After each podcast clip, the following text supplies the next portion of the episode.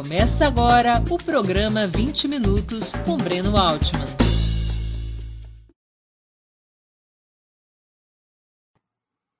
Bom dia. Hoje é 6 de setembro de 2021. Estamos dando início a mais uma edição do programa 20 Minutos. Nosso convidado é Luiz Felipe Miguel, cientista político e professor na Universidade Nacional de Brasília. Antes de começar a conversa, gostaria de pedir que façam uma assinatura solidária de Opera Mundi em nosso site ou se tornem membros pagantes de nosso canal no YouTube. A imprensa independente precisa da tua ajuda para se sustentar e se desenvolver. Também peço que curtam e compartilhem esse vídeo, além de ativarem o sininho do canal. São ações que ampliam nossa audiência e nossa receita publicitária. Nossos espectadores e espectadoras também poderão fazer perguntas ao convidado nas áreas de bate-papo das plataformas. A quem as fizer, no canal de Opera Mundi no YouTube, peço que contribuam, se puderem, com Super Chat ou Super Sticker. São contribuições muito importantes para o Opera Mundi. Bom dia, Luiz Felipe. Uma honra ter sua presença no 20 Minutos. Obrigado por aceitar nosso convite. Bom dia, Breno. Eu que agradeço o convite e a oportunidade de falar aqui com vocês. Luiz Felipe, no seu livro O Colapso da Democracia no Brasil, publicado em 2019, você critica os governos Lula e Dilma por terem se acomodado ao chamado presidencialismo de coalizão, evitando qualquer enfrentamento mais robusto com a ordem estabelecida pelas classes proprietárias. Sem haver maioria parlamentar de esquerda, seria possível outra alternativa? Olha, Breno, eu acho que a gente não pode como às vezes uma parte da esquerda faz, ficar numa denúncia da conciliação, porque é errado conciliar. Na verdade, qualquer pessoa que esteja na presidência tem que negociar, certo? Então, é, eu queria deixar claro que a minha posição não é a de uma denúncia de uma certa traição, como às vezes aparece, que os governos do PT teriam traído é, o compromisso com uma revolução socialista ou algo do gênero. É, porque, na verdade, se a gente partisse por um simples enfrentamento, é, provavelmente nós seríamos derrotados de uma maneira muito, é, muito severa. O meu problema com a forma como os governos do PT é, se colocaram foi que eles se acomodaram a uma determinada correlação de forças, que foi a correlação de forças de 2002, e é, aceitaram como se fosse algo fixo, algo congelado, e não trabalharam para mudar essa correlação de forças. Então, é, eu, eu acredito que o que era necessário é, ao longo desses governos, que é, na verdade, a, a estratégia típica dos governos de esquerda pelo mundo, é aceitar a correlação de forças, avançar no que é possível, mas, ao mesmo tempo, trabalhar na sociedade para mudar essa correlação de forças. Ou seja, tinham que ser governos que não podiam, evidentemente, desprezar o aspecto institucional, mas seria necessário trabalhar na sociedade para ampliar a organização e a mobilização do campo popular e, com isso, poder avançar mais do que era possível naquele primeiro momento. E me parece que os governos é, petistas apostaram, pelo contrário, na desmobilização, que uma parte, vamos dizer assim, do acordo é, tácito é, que, que foi feito com as classes dominantes era de que esses governos apaziguariam o, conflito social e, e, não trabalhariam no sentido de modificar essa correlação de forças. Eu acho que, que essa foi a questão. Numa entrevista recente ao, aqui no 20 Minutos, a ex-presidenta Dilma Rousseff fez questão de separar as tarefas entre governo e partido, afirmando que esta tarefa de mobilização social, que realmente ela considera que fez falta, não era uma tarefa de governo, era uma tarefa de partido. Qual é a tua opinião sobre essa abordagem? É, eu vi a entrevista da presidente Dilma e eu concordo com ela. Quer dizer, acho até bom que a gente esteja vendo de parte de alguém que teve responsabilidades tão grandes aí no, naquele momento o reconhecimento disso. É que, na verdade, é, o que aconteceu ao, ao longo dos governos é, do PT, é, na minha interpretação, é que não só o partido, como uma série de movimentos que estiveram sempre historicamente vinculados a esse campo, eles se sentiram uma espécie de fiadores do governo. Certo? Então, a ideia é de que você não podia pressionar o governo, porque afinal você já estava no governo. Em vez de você fazer mobilização, em vez de você organizar o campo popular, a ideia era buscar interlocução com as pessoas que estavam no governo e que eram pessoas, em grande medida, de fato simpáticas a reivindicações é, progressistas, a reivindicações é, da classe trabalhadora e de outros grupos é, dominados. Mas não dá para fazer isso, porque a direita ela nunca para de pressionar qualquer governo que seja ela está sempre utilizando os seus recursos, que são muitos, né, é, no poder econômico, é, nos meios de comunicação, para estabelecer a sua agenda e pressionar qualquer governo é, que ocorra. Então, nos governos petistas, parece que a gente deixou para a direita o monopólio da pressão política. E a gente vê isso muitas vezes, inclusive, nas críticas que são feitas a esse governo. Tá? Por exemplo, do pessoal que trabalha no, no campo, por exemplo, da democratização é, da comunicação no país, que é uma agenda importantíssima, você sabe disso, e nos, uma, em relação a qual os governos do PT avançaram muito pouco. Critica-se que os governos do PT não fizeram nada nesse sentido, mas os governos do PT poderiam ter feito algo nesse sentido se a gente tivesse a capacidade de pressionar e de mobilizar por isso. Então, de fato, é necessário qualquer governo, e eu espero que a gente tenha em breve no Brasil um governo que seja mais receptivo às demandas é, populares. Qualquer governo que seja, esse governo vai agir com base na pressão que, que, que existe na sociedade. Se a gente silencia essa pressão porque acha que já está no governo, daí a gente está caminhando para uma acomodação em, situação bem é, insatisfatória. Você acha que o governo não, não tinha, ou e um futuro governo não deveria ter, uma função específica de mobilização popular, ou seja, isso é uma tarefa realmente do, dos partidos e dos movimentos? Veja, é claro que a gente não pode fazer essa distinção é, tão marcante, quer dizer, o governo é completamente separado é, do partido. Mas é claro que o governo, uma vez que tem uma série de obrigações é, institucionais, ele tem uma capacidade de levar adiante esse esforço de, de mobilização menor do que o partido e menor do que, do que os movimentos, certo? É, o que não pode acontecer é, é o governo, é, vamos dizer assim, insistir para que o partido não pressione a fim de não atrapalhá-lo, que eu, que eu sinto muito que foi o que aconteceu é, em muitos momentos no, no, nos governos é, do PT, quer dizer, muitas vezes, quando a gente via algum avanço em alguma área sensível, tá? É, por exemplo, questão de direitos reprodutivos, tá? que é uma área importante em relação aos direitos das mulheres e que enfrenta uma oposição muito forte dos setores é, conservadores, principalmente, é, principalmente aqueles religiosos. O que existia era um pedido de compreensão para que, que os movimentos feministas, os movimentos de mulheres, não avançassem demais na pressão em relação a isso, a fim de não desequilibrar a relação do governo com a base evangélica é, ou religiosa, é, porque não são só evangélicos, é, no, no, Congresso Nacional. Então, o, governo estava trabalhando na desmobilização. Isso, evidentemente, é, a gente percebeu, no médio prazo se mostra é, algo, algo negativo. Agora, a ideia de um governo de mobilização, certo? Um governo que tome à frente o, o trabalho de mobilização popular, eu acho que isso é, é irrealista é, nas condições do, do, do Brasil atual. Tá? Para um governo ser um governo que toma à frente o processo de mobilização, ele tem que ter um caráter é, de busca de uma transformação social muito mais radical, em condições é, é, de uma mobilização social prévia muito maior. No Brasil, eu acho que a gente não tem essa, essa, esse horizonte pela frente. O que a gente pode ter é um governo que não iniba e que seja receptivo à mobilização que vem dos movimentos e dos partidos à esquerda. No, também no teu livro Colapso da Democracia no Brasil, e, e há pouco você reafirmou isso, uh, de que o, você critica que o PT teria operado para limitar o protagonismo dos movimentos sociais e depois, já no governo, para incorporá-los à institucionalidade e à estratégia de mudanças sem confronto.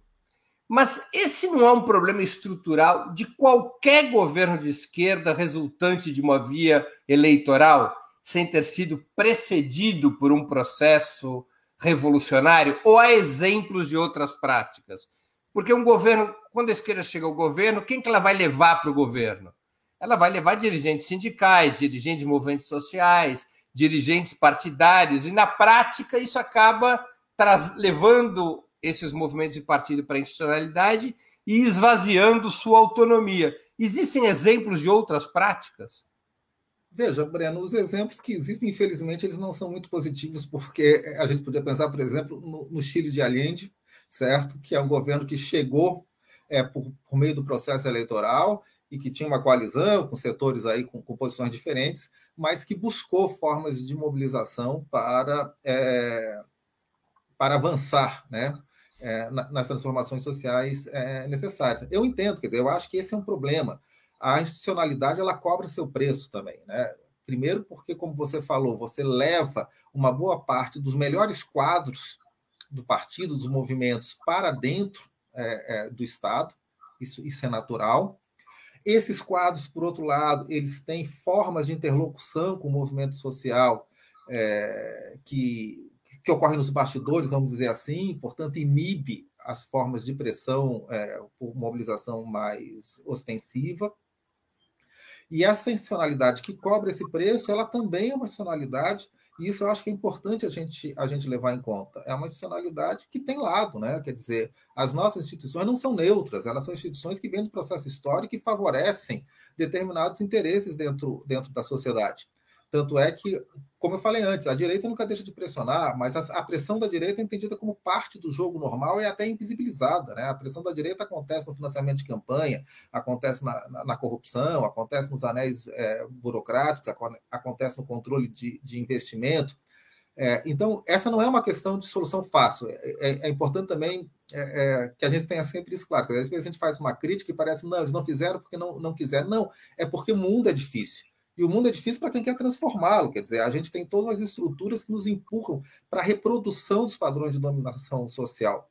Quando a gente quer transformar, daí é que os, os problemas vão aparecendo. Mas a gente tem que ter clareza desses, desses desafios, certo? A gente tem que ter clareza de que, claro, é importante estar dentro das instituições, é importante conquistar é, mandatos, mas a gente só vai poder avançar além de um limite bastante estreito na transformação necessária do país se a gente tiver capacidade de mobilização e de pressão é, fora das instituições, se a gente tiver a capacidade de colocar o campo popular de fato defendendo os seus é, interesses, porque senão a gente fica num círculo vicioso, quer dizer, a gente tem um judiciário que é o que é. Hoje a gente defende algumas ações do Supremo em defesa é, da democracia, mas o Supremo foi cúmplice do golpe, foi cúmplice é, dos atrasos que aconteceram e continua sendo cúmplice da destruição do Estado brasileiro, da desnacionalização é, da economia. Se a gente tiver um governo à esquerda, o Supremo vai manter uma posição conservadora.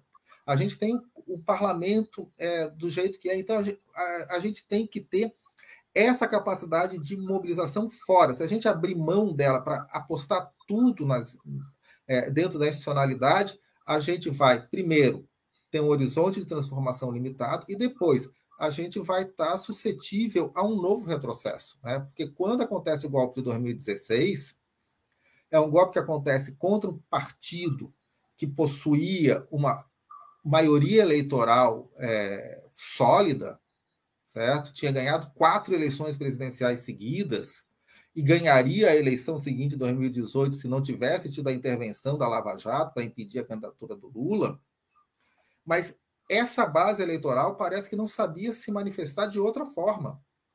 É, parece que toda a aposta foi feita nesse ciclo. A gente faz políticas que beneficiam a, as maiorias da população, com isso a gente garante é, a vitória eleitoral, uma vez no executivo, a gente forma a maioria parlamentar, como sempre é feita, né? o parlamentarismo de coalizão, distribui nacos é, do Estado para políticos venais, e com isso esse ciclo continua eternamente enquanto a gente for capaz de produzir políticas que melhorem a, a vida da maioria da população.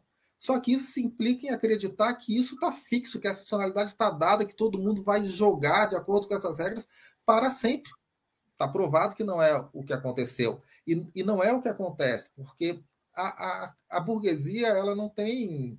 É, ela não tem vergonha de virar a, a, mesa quando julga que os seus interesses estão sendo ameaçados, mesmo que minimamente. Quer dizer, o que, que aconteceu nos governos do PT? A melhoria das condições de vida é, de uma parcela significativa da população, ela reduz a taxa de exploração, o pleno emprego. Quer dizer, mesmo com todo cuidado, os interesses da, da, da classe dominante num país como o Brasil, que depende da superexploração do trabalho, eles, eles são atingidos. E eles viram a mesa. E se a gente não tiver um repertório de ação que vá além do voto, nós vamos perder isso é, a cada vez. Toda a nossa tentativa de construir um país um pouco menos injusto, um pouco menos violento, vão ser essas tentativas de voo de galinha que a gente tem ao longo da nossa, é, da nossa história, infelizmente. Então, não é, é, é mais fácil falar do que fazer, mas eu acho que se a gente não tiver consciência desses desafios, a gente está é, é, no caminho é, de mais uma retomada limitada da democracia e, e de políticas de justiça social para a gente sofrer um retrocesso é, lá adiante de novo. Apesar das conferências setoriais e outras inovações, você acha que os governos petistas abdicaram da democratização do Estado, bandeira que sempre foi defendida pelo petismo nos seus tempos pré-governo? Olha, Breno, eu acho que não é só o petismo, tá? Eu acho que a gente vive um momento em que, de maneira geral, a esquerda parece condenada a fazer a defesa da democracia liberal que ela sempre achou insuficiente. Né? Essa democracia está sendo ameaçada pela extrema-direita, e de repente somos nós, a esquerda, que estamos lá defendendo a importância das eleições, a importância é, do, do, Estado de Direito, do respeito à lei, que é um conjunto de valores que, na crítica da esquerda, sempre foi visto como necessário, mas claramente insuficiente para uma democracia é, de verdade. Então, de fato, quer dizer, o PT, que vinha com essa tradição do modo petista de governar, de orçamentos participativos, de conselhos, de conferências, ele dá gás a isso de um lado, mas, por outro lado, tudo isso é complementar à política de gente grande que continua acontecendo no Congresso, na verdade, na interação entre o Poder Executivo, o Legislativo e o Capital, tá? que é a política de gente grande. E essas conferências, esses conselhos, eles são importantes, tiveram importância, ajudam, inclusive, na politização de fatias maiores da população, mas eles é, nunca tiveram no centro da determinação das políticas é, estatais. Para isso, teria sido necessário avançar de uma maneira que, justamente por causa dos compromissos que foi obrigada a assumir para ter a chamada governabilidade, os governos do PT não foram capazes de avançar. Avançar numa reforma política de verdade, certo? Uma reforma política que reduzisse esses feudos, esse uso é, negocista dos mandatos, o peso é, das igrejas e de outras formas de crime organizado, é, o, o, peso do dinheiro, é, isso teria sido é, necessário. Uma democratização que passasse pela democratização do próprio poder é, legislativo no país, o que exigiria aumento da politização, aposta na educação política popular que essa é a outra crítica importante que eu, é, e muitos outros, fazemos a, a, aos governos do PT, que foram governos que apostaram pouco é, na politização, foram governos que colocaram os beneficiários das políticas de combate à miséria, de transferência de renda, muito mais como clientes dessas políticas do que, de fato, como pessoas engajadas num processo, é, num projeto de transformação é, social mais amplo. Não é um pouco irônico que o Bolsonaro apele diretamente às massas, às suas massas, para pressionar o Estado e nem o governo Lula, nem o governo Dilma tenham feito isso? É irônico, sem dúvida. Mas é, eu acho que a gente tem que levar em conta também um fator. A nossa institucionalidade ela é muito mais tolerante com a direita do que com a esquerda. Tá? É claro que evidentemente, por tudo que eu tenho falado aqui, eu acho que a gente devia ter governos que fossem mais mobilizadores. Agora, se a gente pensar no Lula falando um décimo do que o Bolsonaro fala, ele já teria sido derrubado do cargo há muito tempo. Tá? A, a, verdade, então, essa tolerância seletiva, ela também tem que ser colocada é, no nosso cálculo. Eu não estou falando só do Brasil, isso é geral, certo? A gente pensa no, no governo Trump no, no, nos Estados Unidos. O que foi aquele governo? Quer dizer, é, seria é, se, se, o Sanders tivesse chegado à presidência é, do, dos Estados Unidos, ele teria sido derrubado em duas semanas. É, se ele tivesse feito um, uma pequena parte daquilo que, que, o Trump procurou fazer, só que com outro, outro projeto. Então, isso tem que ser levado em conta. A gente está trabalhando, é, muitas vezes, por causa dessa, é, vamos dizer assim, é, exaltação da ordem democrática pela esquerda, a, qual acabei de me referir, a gente esquece que a gente está trabalhando num contexto que é hostil à transformação social, certo? A gente tem uma ordem política voltada à manutenção de determinadas relações é, é, de dominação e que se coloca é, claramente contra as tentativas de modificação. Então, eu acho que sim, é irônico, mas a gente tem que entender que é mais difícil para um governante à esquerda é, fazer determinados tipos de movimentos do que para governantes à direita.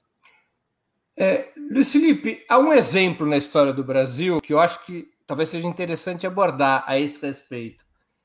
Houve um momento em que um governo chamou as massas a resistir e deu certo, que foi Brizola na campanha da legalidade em 61. Ele convoca a mobilização, ele vai além, ele abriu os arsenais da Brigada Militar, distribuiu armas à população e ele conseguiu cravar uma divisão do outro lado, um ambiente de mobilização e o golpe de 61 foi derrotado. Às vezes não falta audácia, como dizia Danton, audácia, audácia e audácia. Eu, eu concordo com você, Breno. É, e a gente está vendo isso hoje, certo? Quer dizer, o que, que são essas bravatas é, é, do Bolsonaro? Tá? São bravatas, quer dizer, ele não tem hoje, é, neste momento, não quer dizer que ele não possa ter, construir isso é, para o futuro, mas ele tem hoje, é, neste momento, as condições de dar o golpe que ele está tá anunciando. Mas por que, que essa estratégia dele tem sentido? Porque ele sabe que ninguém vai pagar para ver. Tá? Ele conta é, que, e esse é o, o caminho, é, parece que, que, natural, quer dizer, parece que a gente vive a grande batalha de Tararé, né? a batalha que não acontece.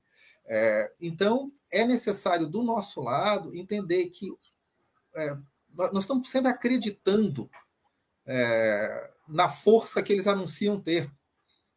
E, portanto, desistimos de uma luta que seria, de antemão, é fracassada. A história mostra que não, que não é isso certo? Eu acho que é, isso também é algo que tem a ver com o que eu estava falando antes, quer dizer, a necessidade de ter mobilização. Mobilização significa, inclusive, mobilização para ter capacidade de resistência, certo? Para poder bancar determinadas, é, determinadas políticas, determinadas é, é transformações. Então, eu acho que, é, é, sem dúvida, quer dizer, se a gente continuar nessa ideia de que nós estamos derrotados de antemão, e a direita faz muito esforço para que a gente acredite nisso, daí nós vamos estar derrotados é, é, de, antemão, de antemão mesmo.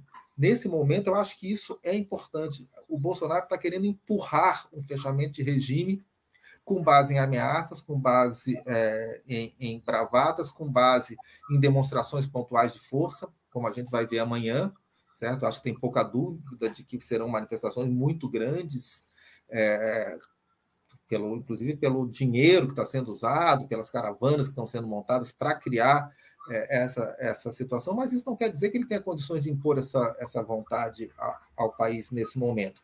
Nós não podemos é, é comprar é, essa ameaça. Eu acho que o, que o exemplo da rede da, da, legalidade de 1961 ele é, é muito significativo, inclusive porque é, Brizola bloqueou o golpe de 61, mas o golpe foi adiado é, para, para 64. E quando acontece em 64, acontece sem resistência. Né? Quer dizer, existe uma, uma opção que é a opção por não é, é, é, é resistência. Claro que, em suma, o, o período ali é, é, um período agitado, mas por que que no momento em que, o, que o, general Mourão desce de Minas, se considera que a República já, já caiu e, e, e pronto. É, então, é, acho que se a gente quiser avançar, a gente vai ter que ser, ser capaz de, de construir a resistência. A gente não pode é, baixar a cabeça a, a, cada grito que venha é, da direita e, particularmente, dos militares, que são um agente importante na desestabilização da ordem constitucional no Brasil.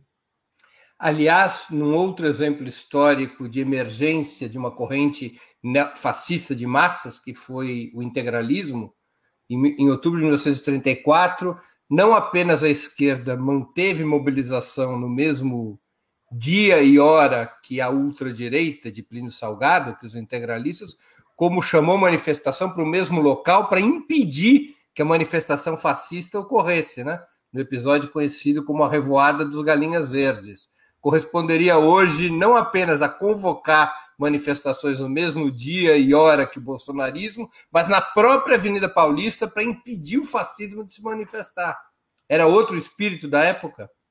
Era outro espírito e eram outras circunstâncias, né? Eu, eu, francamente, eu não defendo isso para amanhã, certo? Porque eu acho que a gente teria, de fato, é, um, um, um massacre, tá? É, inclusive porque, gente, vamos olhar, a, a direita hoje está armada, certo? A direita luta jiu-jitsu, a gente olha os meninos da esquerda, são todos assim, raquíticos, né? intelectuais, amarelados. É, então, é, eu acho que, é, o que o que é necessário, por outro lado, é não aceitar a, o jogo da forma como o Bolsonaro está colocando para o dia de amanhã. Certo? Tipo, a gente vai colocar um monte de gente na rua, isso prova que o povo está conosco. O povo não está com o Bolsonaro, a gente sai às ruas e vê isso, certo? Conversa com as pessoas, existe um aumento é, significativo da repulsa é, a, a, esse governo. É, as pesquisas mostram isso. Quer dizer, a base social do Bolsonaro está se reduzindo. Ainda é impressionante que a gente tenha 20%, 25% apoiando um governo que é claramente catastrófico. Tá? Mas são 20%, 25%. A gente tem uma maioria expressiva é, contrária a esse governo. Então, não acho que seja o caso de ir para a Avenida Paulista é, para bater no, nos bolsonaristas, porque, infelizmente, eu acho que nós não temos músculos é, para isso. É, mas é, é o caso. 30, por que, que tinha em 34? Porque em 34 a gente tinha uma esquerda diferente, né? Eu acho que existe uma mudança é, na forma como, como é, a, a, política é, se faz, certo? É, existia naquele momento seja a esquerda, seja a direita, uma perspectiva de transformação revolucionária, né? É, revolucionária ou contra-revolucionária, para colocar é, corretamente, porque eu acho que o termo revolucionário aplicado à direita ele está um pouco fora de, de, de contexto. Então, era uma, uma forma de, de, de, política diferente. Eu acho que nós, vamos dizer assim, nós nos civilizamos desse ponto de vista, certo? É, existe hoje um, sobretudo por parte da esquerda, uma crença é, de que a política deve ser feita sem recurso à violência. Essa crença, ela é, tem seus méritos, evidentemente. É claro que é, uma política feita sem violência é, é, melhor do que uma política com violência, mas, por outro lado, ela acaba se tornando um certo fetiche da não, não violência e ignora que a violência está sempre subterrânea né, é, é, na política. Né? A, a, violência, como, como se dizia antigamente, é a última razão dos reis. Né? No frigir dos ovos, a capacidade de mobilizar a violência ou de ameaçar credivelmente com o uso da violência está sempre presente é, implicitamente no, é, é, na política. Então, acho que isso é uma discussão complexa, mas eu acho que a, que a, que a gente teria que. Além do que a direita. Fazer a direita não tem esse fetiche da não violência. Né? A direita não tem esse fetiche. Há uma simetria. E por outro lado, quer dizer, a gente tem que lembrar também que a violência está sempre presente na nossa sociedade, na forma de violência sistêmica, na forma de violência estrutural, quer dizer, a desigualdade social, a miséria, é, é, a, a, fome são formas de violência no sentido que impedem que as pessoas sejam capazes de agir livremente, são formas de coação e isso também tem que ser colocado na nossa conta. Então, essa, relação, essa discussão sobre política e violência, ela não pode ser feita de uma maneira, a meu ver, de uma maneira fútil, né, de uma maneira leviana, porque, por outro lado, a crítica ao uso da violência também nos protege. Né? O fato que a gente é capaz de moralmente condenar o uso da violência significa que a gente tem como é, é, tentar impedir é, o uso da violência por parte do, dos grupos dominantes. Mas a gente tem que, que, pensar melhor, quer dizer, a gente não, não, não pode imaginar é, que a transformação do mundo social ela vai ocorrer sempre sem algum tipo de choque é, real, certo? O velho Marx dizia isso: a, a violência é a parteira da história. Ele está querendo dizer não que a violência promove a transformação, certo? A parteira não promove é, é, o, o, o, nascimento, é, mas a, a, violência ela é, é fruto do, do, fato de que aqueles que perdem seus privilégios não vão estar dispostos passivamente a aceitar a, a perda de seus, seus privilégios. Então, é, é, eu acho que, que a gente tem que fazer essa discussão é, sobre a relação entre política e violência de uma maneira é, que não seja ou exaltação voluntarista da violência, vamos lá, vamos quebrar tudo e, e vamos ganhar, mas que também não seja uma recusa é, moralista, como se assim que a violência aparece em jogo, nós temos que é, é, sair de cena, porque isso também inibe a, a possibilidade de transformação social. Luiz Felipe, outros países da América Latina, durante a onda progressista no início do século, optaram por confrontar a ordem institucional através de processos constituintes. Os exemplos mais conhecidos são Venezuela, Bolívia e Equador. Você acha que, é esse, que esse é o caminho que deveria ter sido seguido também no Brasil? Aproveitar a energia e o apoio do início do governo para enfrentar o tema da reforma das instituições? É, isso também é uma, é uma questão complexa, certo? Eu acho que é claro que algum tipo de enfrentamento teria que, que, que, que ter sido colocado, que algum avanço em termos de uma reforma mais estrutural é, teria que ter, ter, sido colocado. E no momento é, em que você tem a vitória, colhe os primeiros frutos das políticas sociais, você tinha energia social para alguns avanços. Mas, é, para que pudesse ter sido traçado um caminho de fato de uma transformação constitucional, os governos teriam que ter sido governos que dessem mais voz é, é, às camadas populares e apostassem mais na educação política. Tá? Porque é, a gente, é, se a gente pensar simplesmente, ah, vamos voltar no passado, chegamos lá em 2000 e, é, 2015, 2016, vamos fazer uma, uma constituinte. Só que a gente tinha, nesse momento no Brasil, um eleitorado que votava na continuidade dos governos do PT e votava num Congresso dominado pelos partidos fisiológicos. Então, se você não tem um aumento do debate político popular que permita é, que esse processo seja um processo um pouco mais esclarecido, a gente poderia simplesmente dar, dar um tiro no pé. Às vezes, setores da esquerda falam em convocação de uma constituinte hoje. A convocação de uma constituinte hoje significaria provavelmente retrocesso em relação àquilo que a gente tem é, na Carta de 1988. Acho que a gente tem que pensar isso de um ponto de vista pragmático, certo? É, só dá para pensar numa, numa transformação é, de fato mais aprofundada quando a gente tiver na sociedade a massa crítica que seja capaz é, de, de produzir isso. Nesse sentido, a experiência no Brasil é muito diferente da experiência nos países que você citou, como a Bolívia, como a Venezuela, certo?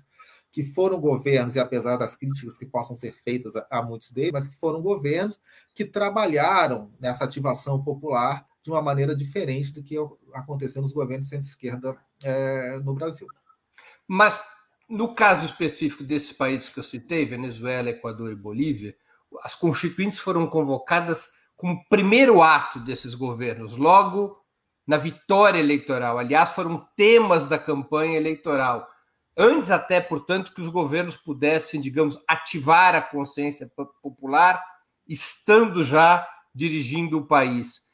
É, você acha que algo parecido deveria ter sido feito no Brasil em 2003? aproveitar a vitória eleitoral para convocar um processo constituinte?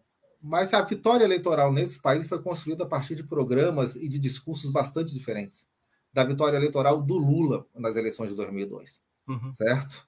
É, como no lembrar, você lembrou aqui para o anúncio dessa, dessa nossa conversa, 2002 foi o Lulinha Paz e Amor que, que se apresentou ao eleitorado.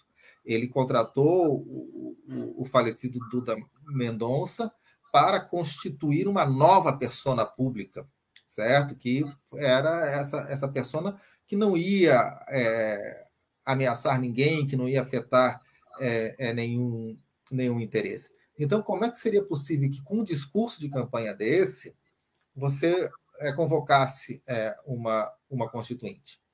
É, então, são, são conjunturas diferentes. É diferente, quer dizer. Carta ao povo brasileiro. Isso, carta ao povo brasileiro, uma é, tentativa muito forte de apaziguamento dos grandes interesses privilegiados é, no país, a fim exatamente. Houve essa escolha. Para mim, isso foi uma escolha consciente, quer dizer, fazer o mínimo. O que é o mínimo? O mínimo é combater a privação extrema de milhões de brasileiros, combater a fome. Em, em, em, favor disso, se abriu mão de, de todo o resto. Então, era um discurso que não, que não permitia um, um avanço um avanço nesse tipo. O que o, o, os governos do PT procuraram fazer foi avançar dentro da Constituição de 88. Que a Constituição de 88, que foi escrita na saída da ditadura, é, e, e no final de um movimento de luta contra a ditadura que combinava a defesa das liberdades, dos direitos humanos com a preocupação com a desigualdade social, a Constituição de 88 abria brechas para vários avanços e o, o governo do PT buscaram é, explorar os avanços possíveis com a carta constitucional que a gente tinha. E tanto é que hoje a direita luta contra a Constituição, né? É, inclusive um dos muitos manifestos aí é, da, da, classe burguesa que saíram nesses dias, que é o, o, chamado segundo manifesto dos mineiros, né, que é o pessoal do Salim Matar tal, tem uma combinação bizarra entre defesa da democracia e a ideia de que a Constituição já deu e tem que ser é, é, deixada de lado.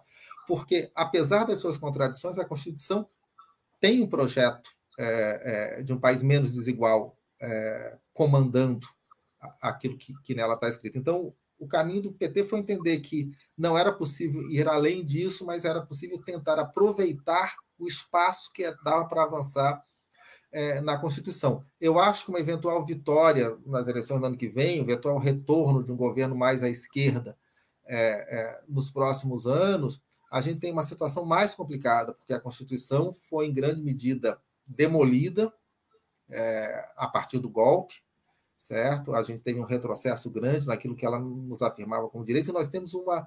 É, os setores é, é, da direita brasileira, não só os bolsonaristas, a direita como um todo, resolvendo assumir claramente a, a sua postura de, de é, oposição àquilo que a Constituição apresenta é, de, mais, de mais progressista. Então, isso é um cenário mais complexo. A gente não pode mais confiar que existe um mínimo de consenso é, firmado em torno daquilo que a, que a Constituição nos diz. Uhum. Luiz Felipe, apesar dessa incorporação do PT ao presidencialismo de coalizão, com uma política de evitar confrontos, como você cita no livro, os partidos de direita e as elites econômicas se deslocaram para a via golpista. Eles buscaram o confronto. Sim. A partir de 2014. O que, que deu errado? Olha, é, realmente, quer dizer, o PT, primeiro, ele nunca se tornou um sócio de pleno direito, né? Ele sempre foi visto com desconfiança por causa das suas origens, por causa dos setores sociais é, que ele representava. Então, esse, esse, é um dado. Essa acomodação nunca foi é, tranquila. Tanto é que o, o, PT sempre teve que pagar uma sobretaxa né, no presidencialismo de coalizão, oferecer mais para receber menos. Isso marca os governos é, do Lula e, e da Dilma. Mas o que eu acho que deu errado, é, desse ponto de vista, foram as consequências positivas das políticas é, dos governos do PT. O que deu errado é que é, as pessoas estavam podendo cobrar mais pelo seu trabalho. certo? a gente estava é, vendo um aumento real do, do, do salário mínimo, a gente estava vendo um aumento da participação do trabalho na, na, divisão da, da riqueza produzida é, na sociedade. A gente estava vendo uma redução significativa do emprego doméstico com o surgimento de novas é, oportunidades. A gente estava vendo as pessoas mais pobres é, tendo acesso a espaços que antes eram vedados a elas, como o próprio espaço da, da, das universidades, e tudo isso começou a incomodar. Incomodou, é, por um lado, as nossas classes médias, né, que, é, que é uma fatia, as classes médias verdadeiras, né, não as classes médias do discurso aí do, dos governos do PT, que todo mundo virava classe média se, se conseguia comer é, três vezes por dia.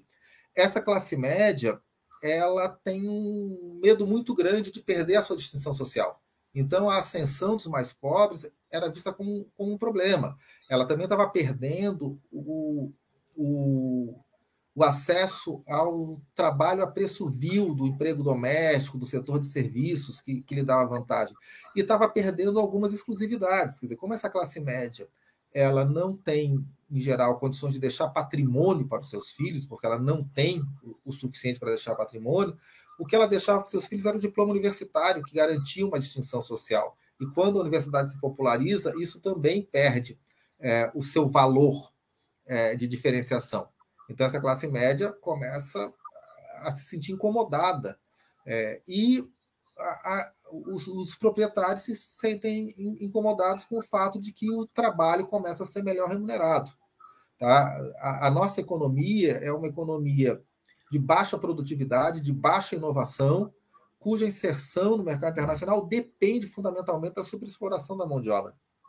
Então, isso incomodou é, é, também. Então, o que deu errado do ponto de vista, vamos dizer assim, da conciliação petista, foi o que deu certo do ponto de vista das suas políticas sociais. Eu, é, eu acho que o, a, a moral da história é assim: a nossa classe dominante não quer um país menos injusto ela luta para preservar o grau máximo de desigualdade social é, que existe no país. Isso é, é o que leva à, derrubada do, dos governos do PT. Isso mostra, quer dizer, é, é, é, por isso que eu digo, algum grau de enfrentamento vai ter que ter. A ideia de que a gente produz um país um pouco menos injusto e todo mundo está bem com isso, está provado que não, que não é assim. Que esses setores são setores tão retrógrados que eles fazem questão é, de é, manter a nossa desigualdade nesse patamar é, aberrante é, que, que nos caracteriza ao longo de toda a nossa história. Você fala no livro da contradição estrutural entre a democracia representativa e os impulsos igualitários. É, acho que é esse o termo que você usa, impulsos igualitários. É, no caso específico do Brasil, no qual a, a burguesia não aceita reformas bem moderadinhas e já colocando em xeque a democracia, isso não cria uma situação paradoxal? Ou seja, como a esquerda pode defender esse mínimo impulso igualitário diante de uma elite sempre golpista?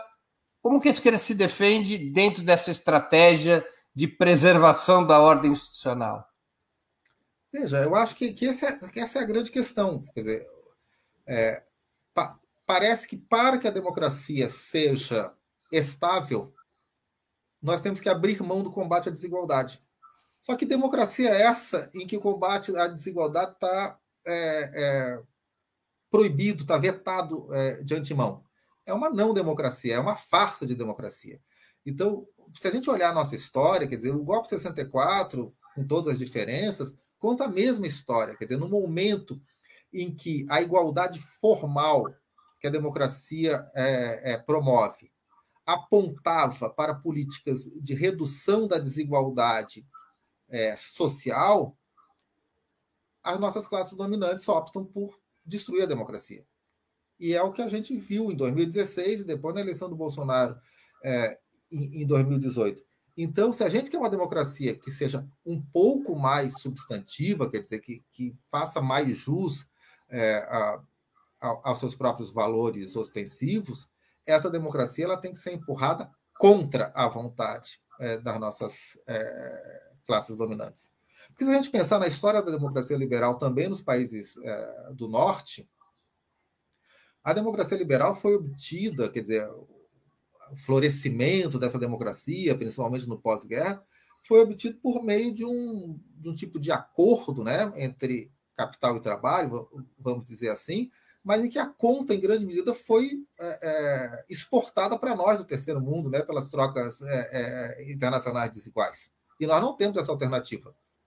Então, para ter democracia digna do nome, a gente tem que ter força na sociedade para garantir políticas de, de combate é, à, à desigualdade. Eu acho que é, é, essa lição a gente tem que extrair. Se não, e esse é o risco, tá? É o risco da experiência das ditaduras. É claro que ninguém quer continuar vivendo o bolsonarismo, certo? Com, com esse grau de racionalidade, esse grau de violência, esse grau de agressividade. Mas é, a gente não pode se contentar com é, a volta de, de, um conjunto aí de, de, de garantias é, liberais, se o preço para isso for abrir mão de qualquer projeto político é, de, de, transformação social. Acho que essa é a grande encruzilhada é, da esquerda. As classes dominantes brasileiras teriam as classes dominantes brasileiras teria uma natureza estruturalmente antidemocrática e golpista?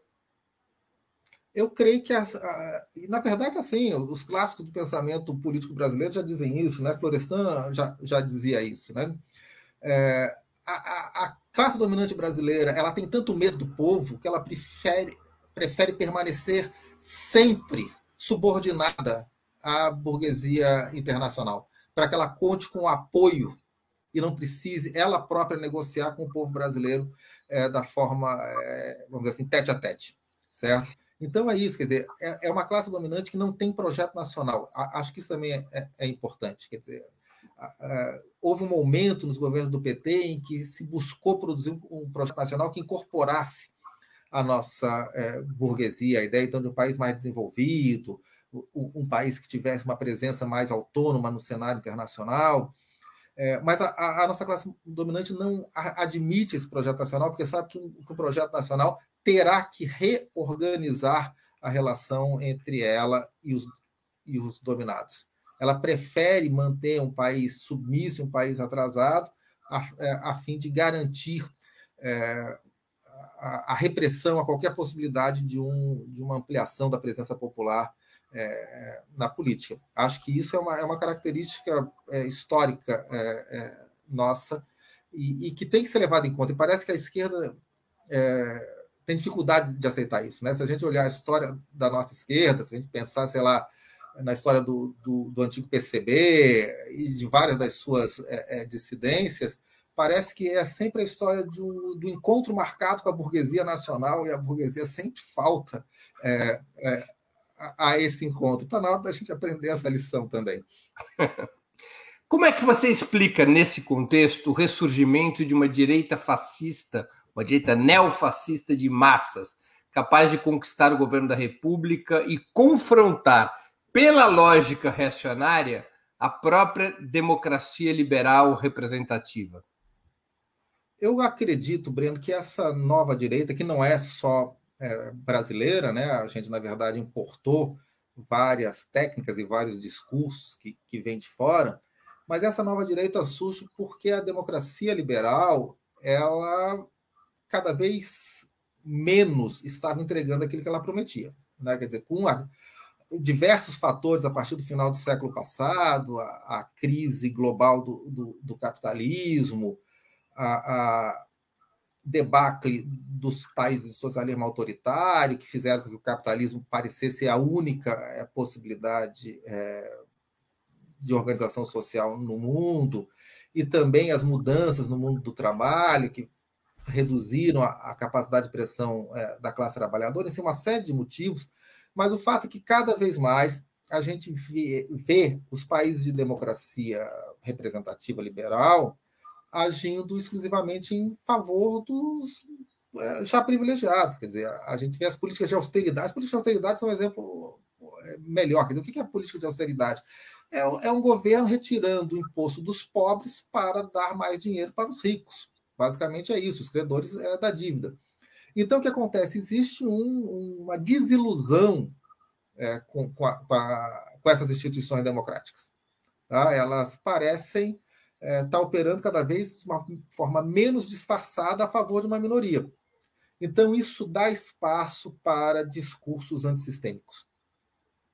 Nesse sentido, a gente tem algumas semelhanças com o, o período do entre guerras, quando os fascismos clássicos emergem. Quer dizer, é, uma situação é, é, de retrocessos sociais que abre espaço para o sucesso de discursos antissistêmicos. E a esquerda abandonou o campo é, da denúncia do sistema, né? como a gente estava falando aqui, quer dizer, começou a se tornar uma espécie de guardiã dessas instituições é, ameaçadas. Então, esse pessoal avança nisso. É, é, uma forma bastante perversa em que você é, pega a, as insatisfações populares e utiliza como argamassa para um projeto de retrocesso. Né? Você transforma a, a, a insatisfação numa forma de ressentimento é, com, contra determinadas políticas e contra é, deter, determinados grupos. Infelizmente, a história tem nos mostrado que isso é bastante eficaz como forma de mobilização política de vastos setores. É, eu acho que a gente é, tem que fazer o um enfrentamento disso, mas o enfrentamento disso não pode é, ficar restrito à defesa da institucionalidade dada. A gente tem que mostrar que existem caminhos de transformação que passam pela superação é, de várias é, facetas dessa institucionalidade, mas são caminhos progressistas e não é, retrógrados. Você acha que a candidatura de Lula, uma vez consolidada, deva ter o mesmo perfil, a mesma estratégia de 2002, a estratégia Lulinha Paz e Amor, ou deveria ser mais parecida com a de 1989, cujo programa apontava para uma verdadeira refundação nacional? Olha, Breno, eu acho que as condições de reproduzir 2002 não existem, certo?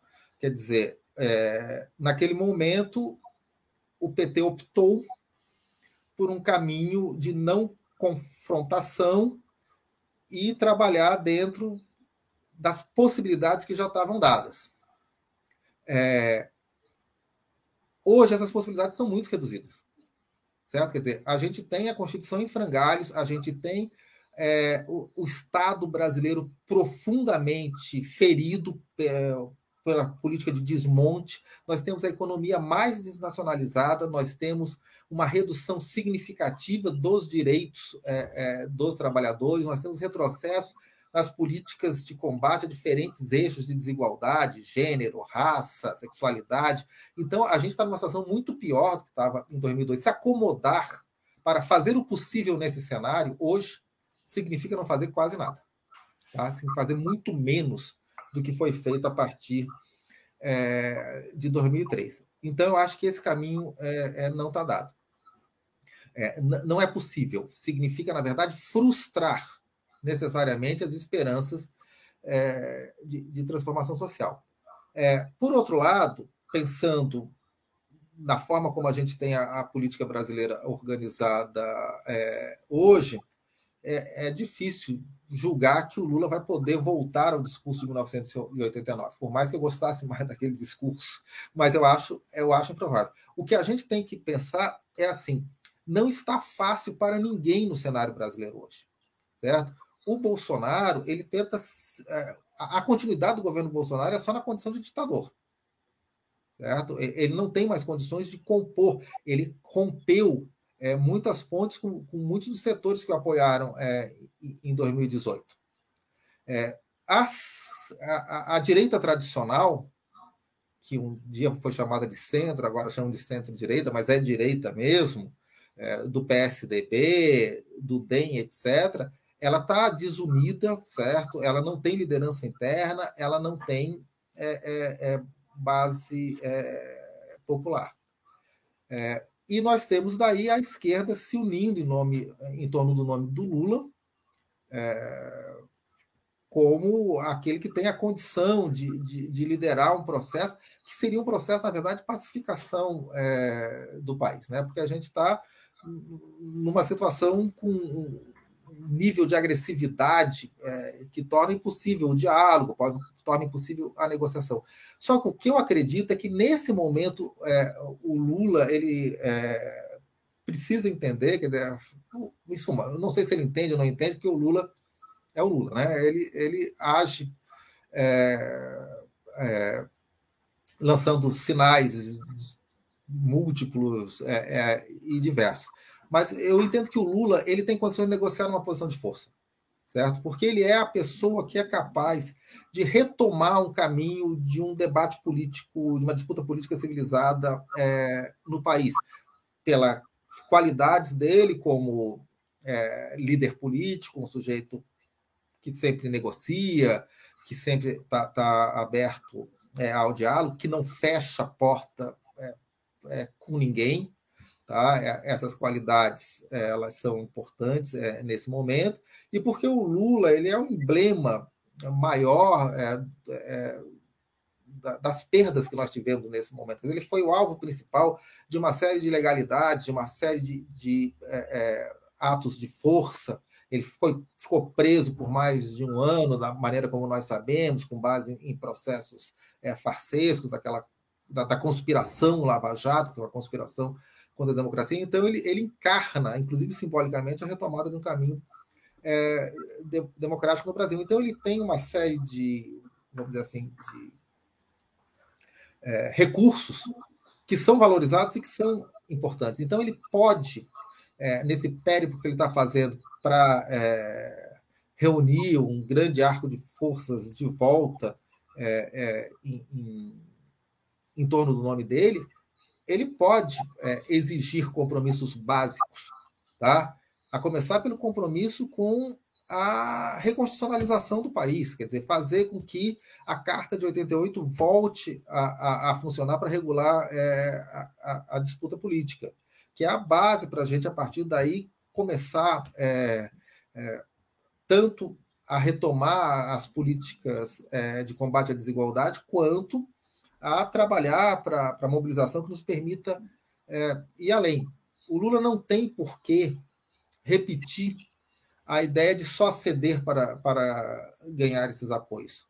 Porque se ele não for essa pessoa, não tem outro para ocupar esse lugar. E o bolsonarismo ele tem levado a uma decadência tão acelerada e tão profunda é, do país que muitos do que apostaram nele percebem que não é possível é, continuar com isso. Quer dizer, o, o Brasil está em decadência é, profunda e acelerada. Uma parcela importante da nossa burguesia já, já percebeu isso. Então, eu acredito que nesse momento, se, o que eu tenho dito é que o Lula tem que negociar em posição de força exigindo compromissos é, com esse, exigindo que esses setores retirem os vetos, colocando de uma maneira assim, retirem os vetos que eles colocaram em 2016 contra qualquer política de transformação é, social progressista é, no país. Eu acho que é isso que ele, que ele, que ele tem que exigir. Inclusive porque eu, eu falei aqui da burguesia e tal, mas pensando do outro lado, na grande parcela dos nossos políticos que são políticos venais, tá? O Lula apresenta a esses políticos algo que eles também querem, que é a possibilidade de continuarem no governo, certo? Porque no Brasil é, é muito triste ser de oposição no Congresso Nacional. Então todos querem ser governo. O Lula apresenta isso a eles. É, isso é algo valioso. Ele não precisa entregar isso é, sem exigir nada em troca.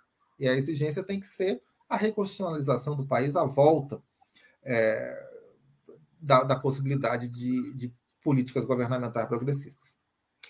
Como operar um novo governo de esquerda que provavelmente não terá, mais uma vez, maioria parlamentar? Para operar um novo governo de esquerda nessas circunstâncias, sem ficar na mão é, dos chantagistas no Congresso, tem que ter mobilização popular, certo? Tem que ter movimento sindical, movimento negro, movimento é, feminista, movimento LGBT, é, indígenas, certo? A cultura, a educação, mobilizados e fazendo é, pressão, porque, na verdade, as nossas instituições elas são sensíveis as pressões, certo? Inclusive o judiciário. Tá? A gente vê isso todos os dias. O judiciário e o Congresso são sensíveis é, às pressões. Quando essa pressão vem só da direita, nós estamos é, em pior condições. Então, se a gente quiser ter um governo é, que seja capaz de negociar com um Congresso conservador é, e oportunista em, em, melhores condições, tem que ter pressão social, tem que ter mobilização, tem que ter, tem que ter debate. Eu acho que isso é, é mais inadiável ainda é, hoje do que foi na, nas primeiras experiências do, do, dos governos petistas, certo? E, a, e essa mobilização, é, como a gente estava falando no começo, é uma mobilização que é uma mobilização que não tem que depender do beneplácito do Poder Executivo. Certo? Ela deve ser incorporada pelo Poder Executivo no cálculo é, é, é de, suas, de suas forças. Tá? É, acho que, em, em, suma, vai ser como qualquer disputa política, não, a gente não tem um, um resultado pré-determinado.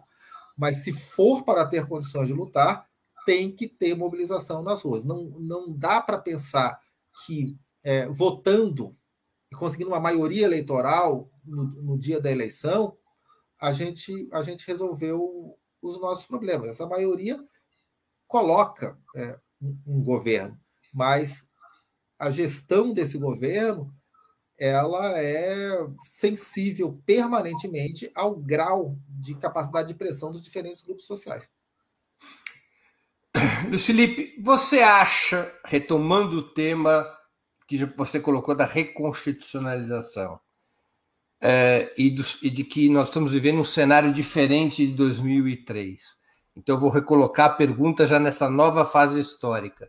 Você acha que um novo governo de esquerda, diferentemente do que ocorreu em 2003, deveria abrir um, um processo constituinte que permitisse a reincorporação dos direitos econômicos e sociais eliminados e pudesse constituir uma nova institucionalidade para o Estado? Veja, Breno, não tem como a gente ter um governo é, com um mínimo compromisso social que não trabalhe prioritariamente na recuperação daquilo que foi destruído nesses últimos anos. O, o, primeiro ponto é, é, é, a emenda constitucional né, do teto dos gastos. Essa emenda constitucional ela impede qualquer tipo de política é, social é, no Brasil. Ela, enfim, nem, nem é necessário voltar a esse ponto, mas ela é um absurdo sobre todos é, é o, o, os sentidos. Tá? Nós temos a questão da chamada autonomia do Banco Central, certo? que, na verdade, significa você entregar o Banco Central de vez para, um, para o, o, o mercado financeiro. Tá? A gente tem é, empresas é, públicas estratégicas, certo? Estratégica no sentido de permitirem que o Estado cumpra compromissos básicos com a população que têm sido entregues é, é, em processo de privatização é, por precinhos camaradas, né? É, e, e, e, que caminham é, para a desnacionalização. Tudo isso tem que, ser, tem que ser revertido, quer dizer, é necessário que o, isso seja colocado como um compromisso básico de, de, de campanha. Tá? Seja colocado.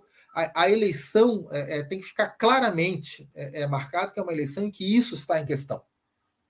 É, é, estou vendo aqui alguém escreveu sobre a necessidade de ser um governo transparente. Eu concordo, quer dizer, a gente não vai ter condições de fazer um governo que seja o governo dos nossos sonhos, mas esse governo que vem, ele tem que deixar claro o que, que está sendo pactuado. Acho que isso é, é uma outra questão que vários é, é, analistas é, dos governos do PT colocaram, quer dizer, uma falta de uma falta de transparência mesmo no, em quais são os acordos que estão sendo feitos para permitir o governo. Isso também é um processo de politização, certo? E esses compromissos com a, a, retirada dos retrocessos, desse novo entulho é, é, que a gente tem, eles têm que ser colocados, inclusive porque, a rigor, é, é, são, são, são medidas que foram aprovadas de forma absolutamente ilegítima, né? quer dizer, porque são frutos de um, de um governo, é, é, o primeiro governo Temer depois o governo Bolsonaro, que são governos que não, não se credenciam é, é, pelas regras que formalmente estavam em vigor, né? fruto de um golpe, fruto de uma eleição fraudada pelo impedimento da candidatura do presidente Lula. Então, isso tem que ser colocado com toda clareza, porque se a gente aceitar, é, é, por exemplo, a emenda do, do, do teto de gastos, a gente está aceitando um governo que vai ser um governo que vai continuar operando exclusivamente para o pagamento é, do, do capital financeiro. Então, eu, eu acho que, é, que, que isso é necessário, é necessário a lei, quer dizer, é necessário repensar, por exemplo, esse compromisso que a esquerda brasileira, ou uma parte significativa dela, adotou é, tão rapidamente com a chamada lei de responsabilidade fiscal, né, que é a, a herança do, do, do governo Fernando Henrique, que coloca, uma vez mais, esse compromisso com o capital financeiro acima da responsabilidade social é, é, do governo.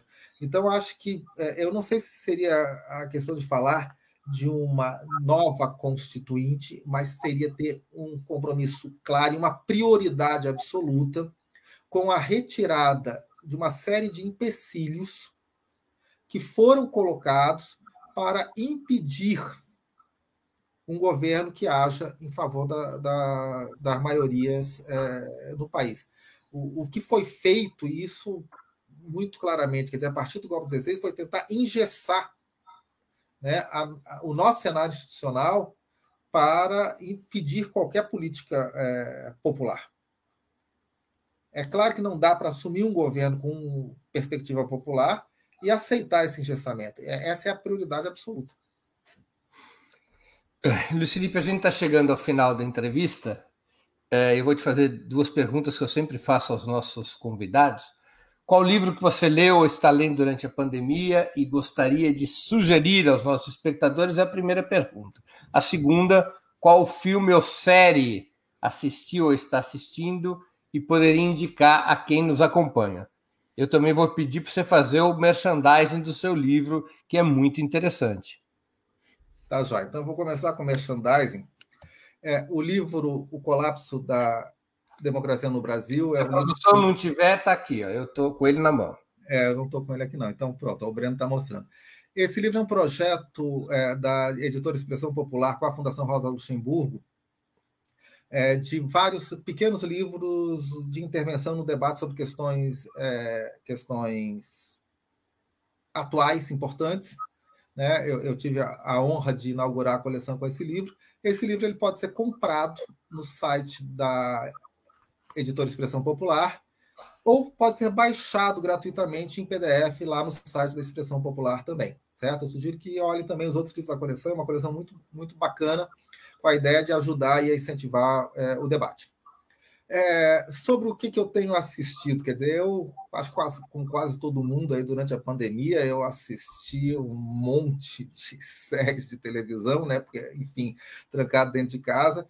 Nos últimos tempos, eu confesso que eu não peguei nenhuma série que é, me estimulasse muito, mas eu estou ansioso pela terceira temporada de uma série chamada é, Succession, que é uma série da HBO é, sobre uma família, é uma sátira, né? Sobre uma família de bilionários é, da, das telecomunicações é, nos Estados Unidos, com todas as suas bandidagens, etc. Estão é, prometendo a terceira temporada é, para esse mês, eu estou ansioso, esperando. E quanto a livros, eu terminei recentemente de ler dois livros que eu acho interessantes, eu, eu gostaria de, de, recomendar. Um é o livro de uma cientista política estadunidense, a Jory Dean, chamado Camarada. Tá?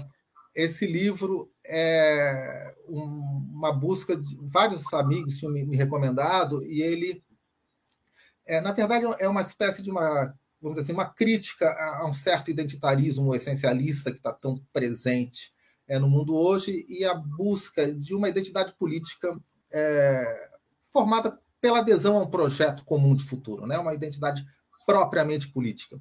Ele tem, em alguns momentos, uma certa nostalgia, ao meu ver, um pouco excessiva é, do, do, partido bolchevique e tal, é, que eu acho que, enfim, é, é, difícil pensar numa retomada nesses termos, mas eu acho que faz uma discussão muito interessante sobre a necessidade de uma organização política baseada em projeto. Recentemente, nós entrevistamos aqui no, no 20 Minutos a Joe Didin. Fizemos ela, uma entrevista ela, com ela, ela é muito interessante. É uma pensadora muito interessante.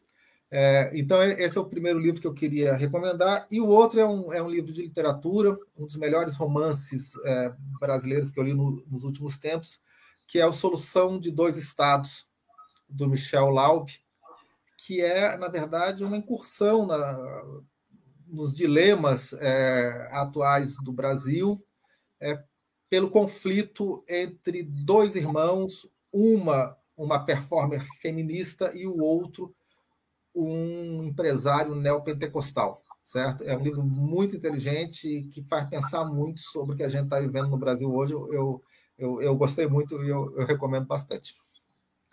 Luiz Felipe, eu queria te agradecer muito pelo teu tempo e por essa conversa, certamente de muito interesse para o nosso público. Obrigado pela oportunidade que você deu aos nossos espectadores, às nossas espectadoras e a mim mesmo.